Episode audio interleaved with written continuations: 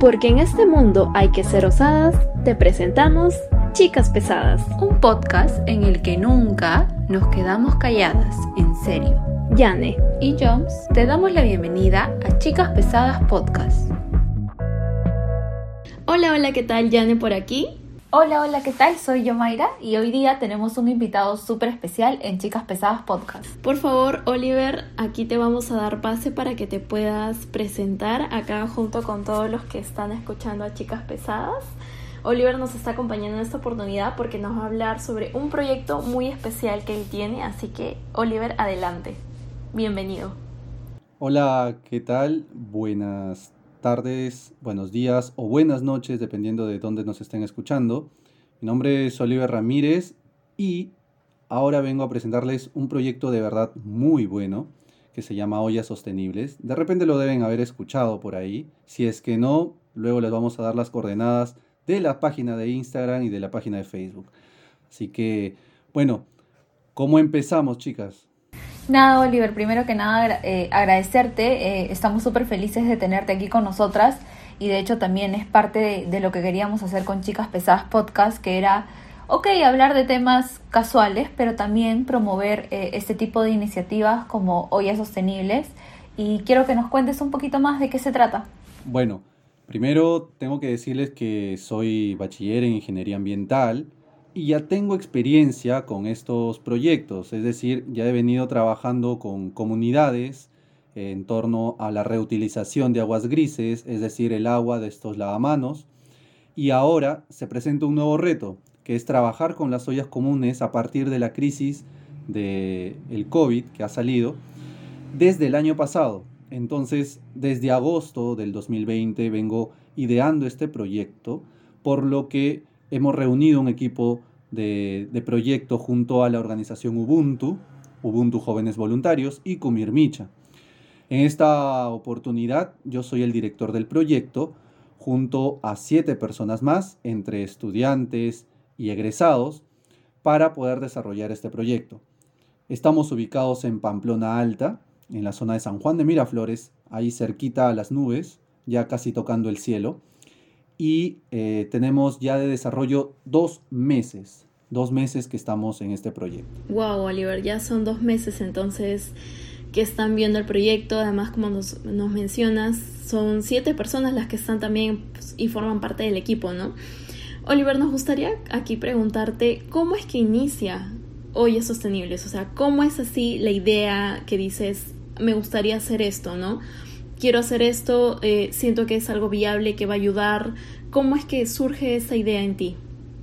Bueno, el año pasado vi que habían muchas iniciativas de donación de alimentos para las ollas comunes, sin embargo, seguía faltando comida para las demás personas. Entonces, en vez de dar el pescado, quise enseñar a pescar a las personas y ahí es donde vi factible esta iniciativa para dar alimentos dentro de, las, de la organización de ollas comunes, que ellos mismos puedan generar sus propios alimentos. Por lo tanto, hice una evaluación primero con cuatro aspectos importantes. Primero, que dentro de cada olla común haya una organización eficiente. Segundo, que hayan ollas comunes cerca para que pueda ser replicado el proyecto. Tercero, que esté accesible, porque necesitaba un proyecto piloto para que se demuestre que el sistema funciona. Y por último, cuatro, que no sea un asentamiento humano eh, muy reciente, o sea, que no sea una invasión, para que eh, yo pueda guiarme también de los aspectos técnicos que las municipalidades tienen. Esos cuatro aspectos eh, básicamente para poder elegir el lugar y el lugar ha sido, bueno, es San Juan de Miraflores, Pamplona Alta, Nueva Rinconada. Súper interesante, Oliver. A mí me gustaría saber ¿Cómo es que um, ya llevas este proyecto a la cancha, ¿no? ¿Cómo empieza tu, tu, parte eh, explorativa en, campo ya? Bueno, eh, nosotros, después de haber definido todo eso, nos contactamos con el señor Cirilo, eh, un señor Cirilo que coordina 34 ollas comunes, y empezamos a buscar desde el mes de abril empezamos a buscar espacios disponibles para poder realizar los huertos comunitarios. Estos huertos comunitarios que iban a alimentar a las ollas comunes. Pero como sabemos, en todo Lima Metropolitana tenemos un gran problema de densidad poblacional y de no dejar espacio libre para áreas verdes. Por lo tanto, eh, fue difícil, muy complicado eh, llegar a, esta área, pero al final lo conseguimos. No era una zona plana, pero sí era un, un área verde grande donde podíamos trabajar. Entonces, más o menos a la actualidad, cada olla común, para que tengan una idea, eh, tiene entre un sol 50 y dos soles que paga por almuerzo, es decir, por comida por día. Trabajan solo de lunes a viernes, ¿no? Entonces, basándonos en esa problemática de que siempre estaban dependiendo de las donaciones, era mejor un proyecto de mediano a largo plazo para que ellos puedan definir sus alimentos. Entonces, no solamente iba acompañado de eso, sino que también eh, veíamos si tenían o no acceso al agua. Y nos dimos con la sorpresa que sí, tienen acceso al agua gratis, pero por cisterna, no por tubería. La Municipalidad de San Juan de Miraflores, de Miraflores les da eh, agua y con eso ya pudimos empezar a trabajar más el tema de, los huertos. Como prioridad 1, alimentos y con una prioridad 1.1 sería el agua. Pero vamos un poco al, al huerto. Ustedes conocen huertos, ¿cierto?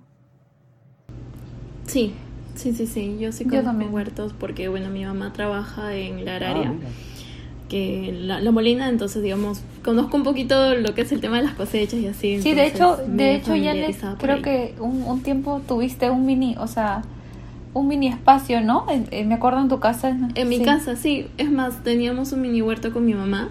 O sea, no teníamos un patio, pero en el balcón ahí sembrábamos, por ejemplo, lechugas, zanahorias, no, guacatay, cositas así.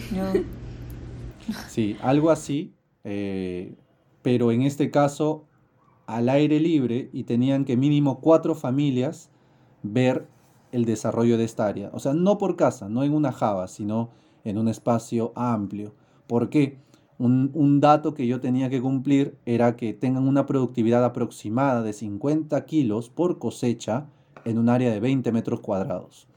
Con eso garantizábamos que al menos durante una semana puedan comer, si no, no sería para nada sostenible. Entonces, lo que ustedes han hecho es como un, mini proyecto, así que las felicito.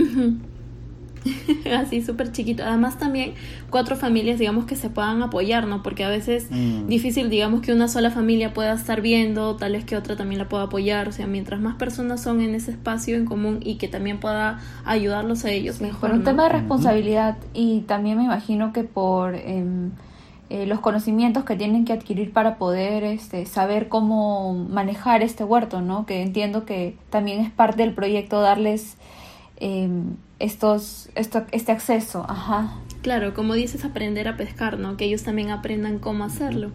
Inclusive eh, al principio nos costó bastante ver qué tipo de método agrícola era el más indicado.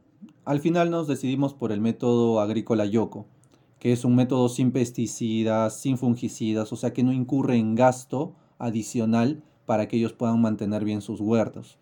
Eh, la idea es que... De lo más natural. De lo más natural posible. La idea es que ellos puedan tener alimentos sanos y con bajo costo. Esa es la idea. Más o menos, Oliver, ¿cuánto estaría costando, digamos, lo que es un tema de la olla común. O sea, los gastos que se hacen me imagino que son elevados, ¿no? Porque también dependiendo de la cantidad de familias a las que están brindándoles los alimentos. Mm, bueno, les había dado el dato de que cada persona que está en la lista de olla común da un sol 50 para recibir su menú, pero en verdad falta dinero, siempre falta dinero. La idea es que ellos puedan autosustentarse, pero por eso es que siempre dependen de las donaciones. Eh, a mí me gustaría que en un mediano a largo plazo ellos puedan autoabastecerse, comprar sus propios alimentos y reducir el costo de las ollas comunes, que tal vez se puedan convertir en comedores populares, ¿no? Y que puedan progresar cada vez más. Si no, el, nivel económico de cada familia va a seguir siempre siendo el mismo. La idea es que puedan crecer. Eh, aproximadamente gasta cada olla común solo en gas GLP, el gas que tenemos todos en casa, 50 soles semanales, lo que incurre a 200 soles por mes. Es un gasto tremendo para una olla común que atiende a 50 o 70 personas, ¿no? Entonces... Sobre todo para, para, el, para el tema de económico, ¿no? Que ellos manejan es, bastante alto eh, tener que pagar y también depender de donaciones, las cuales no son constantes, digamos, ¿no? Entiendo que la idea del proyecto es que ellos sean sostenibles eh, por ellos mismos y no tengan que depender de terceros para poder desarrollarse.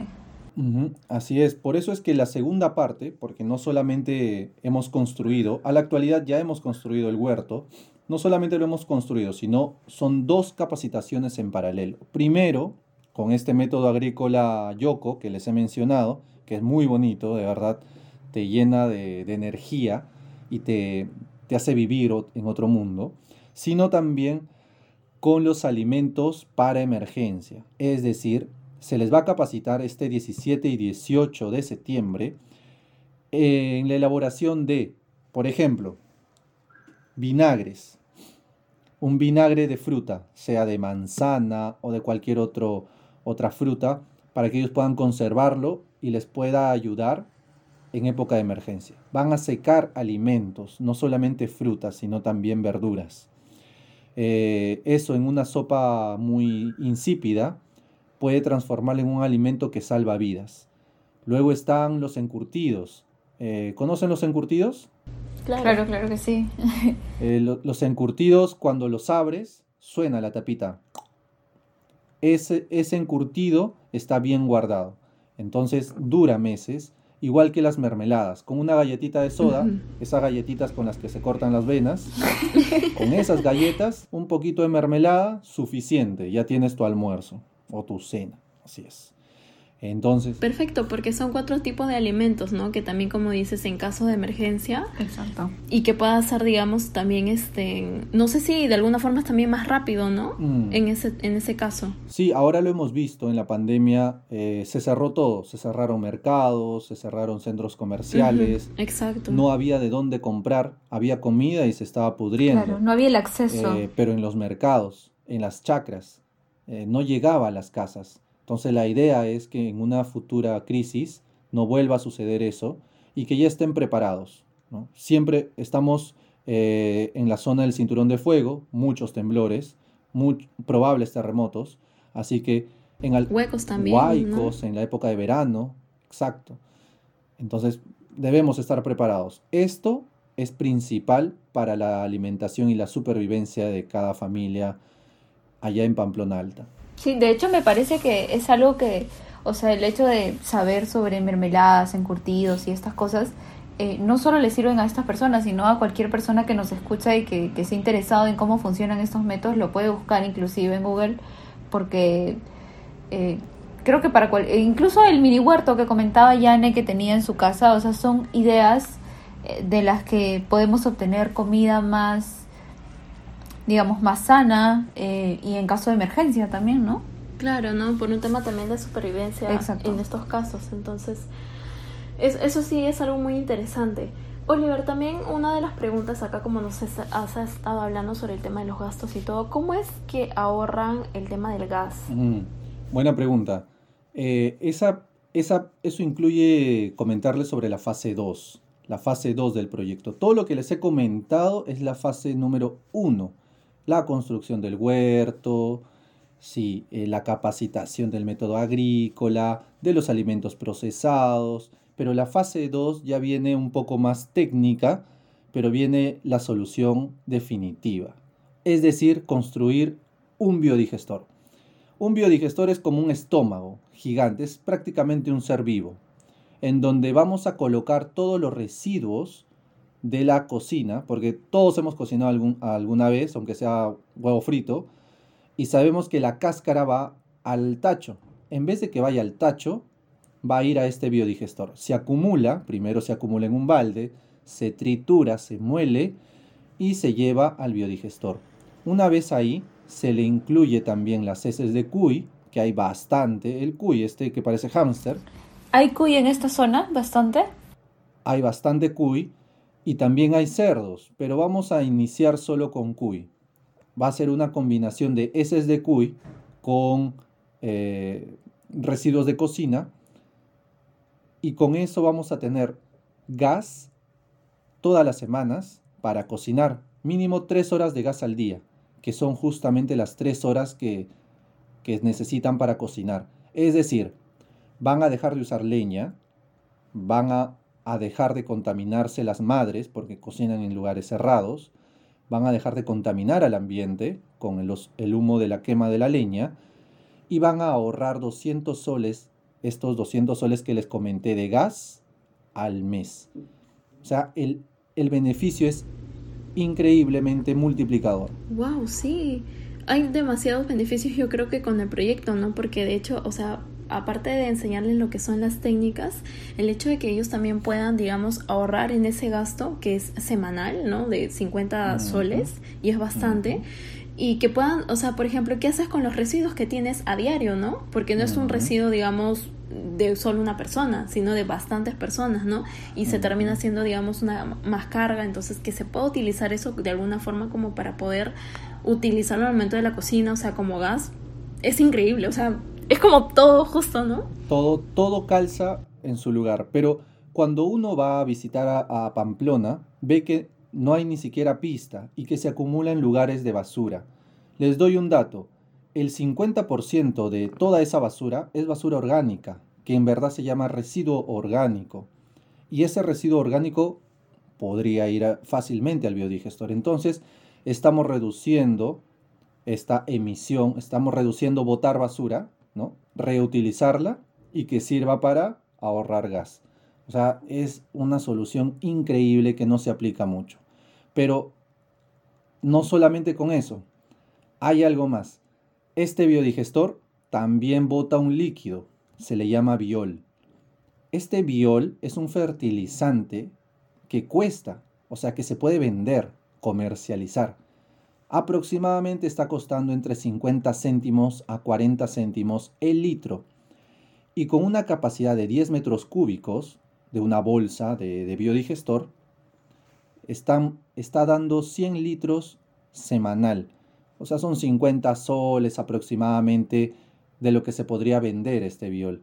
Entonces eso ya es un ingreso, un ingreso para las familias en torno al sistema de ollas comunes. Esto quiere decir que no solamente van a ahorrar, sino también van a tener ingresos y después ya pueden evolucionar económicamente. ¿Qué opinan de eso? En verdad es súper wow, yo acabo de quedar impresionada, impactada porque digo, desde el tema de lo que son los insumos, el tema de que son las personas, o sea, que van a ser ayudadas, y luego también qué es lo que se puede hacer con los residuos que se tienen diarios, y que encima, o sea, añadiéndole eso, puedas obtener un ingreso con el biol, como dices, ¿no? Que sale de ese biodigestor. Mm. Es como digo, wow, es, es increíble, ¿no? Y, y que pueda ser así pensado como en todos, ¿no? En lo que es el ambiente, en lo que son las personas, o sea, en, también en los insumos, creo que es algo que de verdad va a beneficiar bastante, ¿no? Y sobre todo que tengan un apoyo.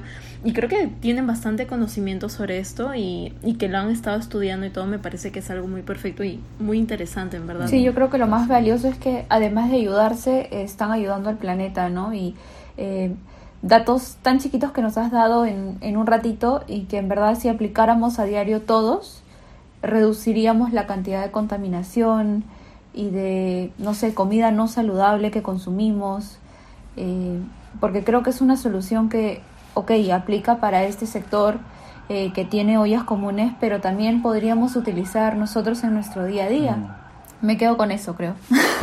Sí, eh, de verdad, a mí me encantaría que esto pueda ser replicado. Es más, antes de cerrar todo el proyecto de la fase 1 y de la fase 2, la idea es cerrar con alguien alguna organización o alguna empresa que quiera replicarlo, yo les doy el proyecto. O sea, el proyecto no es mío, simplemente lo estoy desarrollando en beneficio de los que más necesitan y quien desee puede realizarlo. Yo les guío, los guío y, ya. No, no, me quedo, no es propiedad de nadie. A, eso, a eso quiero llegar. Si alguien desea replicarlo, genial. Qué, lindo proyecto. Eso, eso es lo más lindo. Yo creo que el hecho de no decir como apropiarse de y decir, no, no, solo es como mi idea y ya, ¿no? Porque la idea es también, ¿no?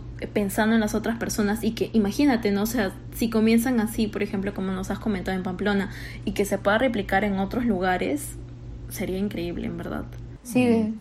Ahorita hay organizaciones trabajando netamente en ollas comunes. Hay eh, muchas organizaciones. Es más, últimamente, ahora la semana antepasada se ha aprobado una ley en torno a la seguridad alimentaria, es decir, en torno a las ollas comunes. Y que eso va a potenciar la, visibilidad de las ollas comunes frente al Estado. Entonces ya tenemos prioridad. Ahora eh, tenemos que ponerle más punche en que las organizaciones se centren en proyectos a mediano y largo plazo y evitar gastos solamente en dar donaciones asistencialistas. ¿no? Obviamente que todo importa, todo complementa, pero siempre es mejor ver que ellos mismos puedan desarrollarse. Exacto, algo que pueda ser también que durar, ¿no? Durante el tiempo, que se pueda replicar, que se pueda enseñar. Oliver, a mí me gustaría saber de qué forma eh, nosotros o las personas que nos escuchan podemos aportar al proyecto, ya sea de manera económica o, como voluntarios. O sea, a mí me encantaría, la verdad, y te lo dije desde un inicio que me lo comentaste, eh, me parece algo súper bonito y que, y que te llena el corazón. Bueno, está grabado, a Yomaira la vamos a ver con sus botas, subiendo escaleras allá en Pamplona Alta. Eh, no me retes. El 17 y 18, por si acaso, este 17 y 18, van a ser las últimas capacitaciones. ¿Ya? Todos están invitados. Quien quiera puede escribirnos al fanpage de Facebook o a la cuenta de Instagram. Eh, igual, Ollas Sostenibles. Todo es con el mismo nombre. Nombre del proyecto. Ollas Sostenibles. Arroba Ollas Sostenibles en Facebook y en Instagram como comentario. Arroba Ollas Sostenibles. Y con eso eh, nos, nos ponemos en contacto. Primero visitan el proyecto, visitan el lugar estamos desarrollando con otros aliados, por ejemplo, está Entre Arquitectos, es una agrupación de la Universidad Ricardo Palma, y estamos en conversaciones con la Fundación OLI para ver cómo podemos articular esta segunda fase que todavía no tenemos presupuesto. Eh, recién estamos empezando, así que eh, la primera fase ya está terminando eh, queremos que todo el mundo lo vea. Si hay más personas que desean colaborar económicamente, lo conversamos. Hay una cuenta en donde se puede recaudar los fondos. Y también si desean donar algo, eh, ropa, juguetes, nosotros no solamente lo donamos, sino elaboramos talleres. Tenemos docentes que realizan talleres pequeños en cada visita y eh, de forma didáctica les enseñamos no solo a usar los juguetes, sino también a valorar cómo nosotros podemos seguir apoyando y creando sinergia. Eso tanto con los niños, adolescentes y adultos. Nada, me parece increíble. Sí. Perfecto, Oliver, de verdad. Nosotros vamos a poner acá en la descripción del programa, en la descripción del post de Instagram, para que puedan seguir a arroba ollas sostenibles en Instagram y tanto en Facebook también, ¿no? Y que se puedan comunicar definitivamente también contigo. ¿Quién es la persona que está ahí atrás, digamos, como para que puedan comunicarse, saber más información? Claro, a ver, mi número eh, va a estar ahí en, el, en la página. Eh, también está la señorita Maricielo Chalco. Ella está coordinando todo tipo de donaciones y apoyo. Pero escríbanos al interno de las páginas. Eh, está en mi celular, así que fácil Inclusive cuando duermo puedo contestar. No se preocupen. Perfecto. De verdad, nosotros estamos súper felices de haberte tenido acá en el programa, Oliver. Yo creo que ha sido algo muy bonito, sobre todo escucharte, escuchar este proyecto que pueda ayudar y que sobre todo tiene bastantes beneficios, ¿no? Que yo creo que aquí me bastante conocimiento, creo que yo a mí también y todas las personas que nos están escuchando y sobre todo que pueda recibir mucho más apoyo y que pueda ser mucho más conocido y también si alguien tiene alguna duda está bienvenido a poder preguntar y poder este escribir, ¿no? A Hoy Sostenibles. Sí, tal cual y yo y yo invito a todos a que a veces uno tiene el bichito de querer ayudar a alguna organización o algo y no sabe dónde o cuándo. Esta es la oportunidad. Puede ser, no, no necesariamente tiene que ser de manera económica. Eh, puedes hacer algo tú también. Entonces, eh, en tus tiempos libres, esta es la oportunidad para hacer algo diferente. Con que, con que puedan ir a visitar, se toman un selfie, que lo publiquen en sus redes, ya están ayudando bastante. Créanme que se van a divertir Qué lindo. Se van a liberar un montón. Tal cual, porque se está visibilizando y se está visibilizando un tema que es real, un problema constante. Sobre todo ahora, ahora en época de loma se ve todos los cerros verdecitos. Vayan, por favor. Sí, muchísimas gracias. Muchísimas gracias Oliver por estar con nosotras y esto ha sido todo por el capítulo de hoy. Bye bye.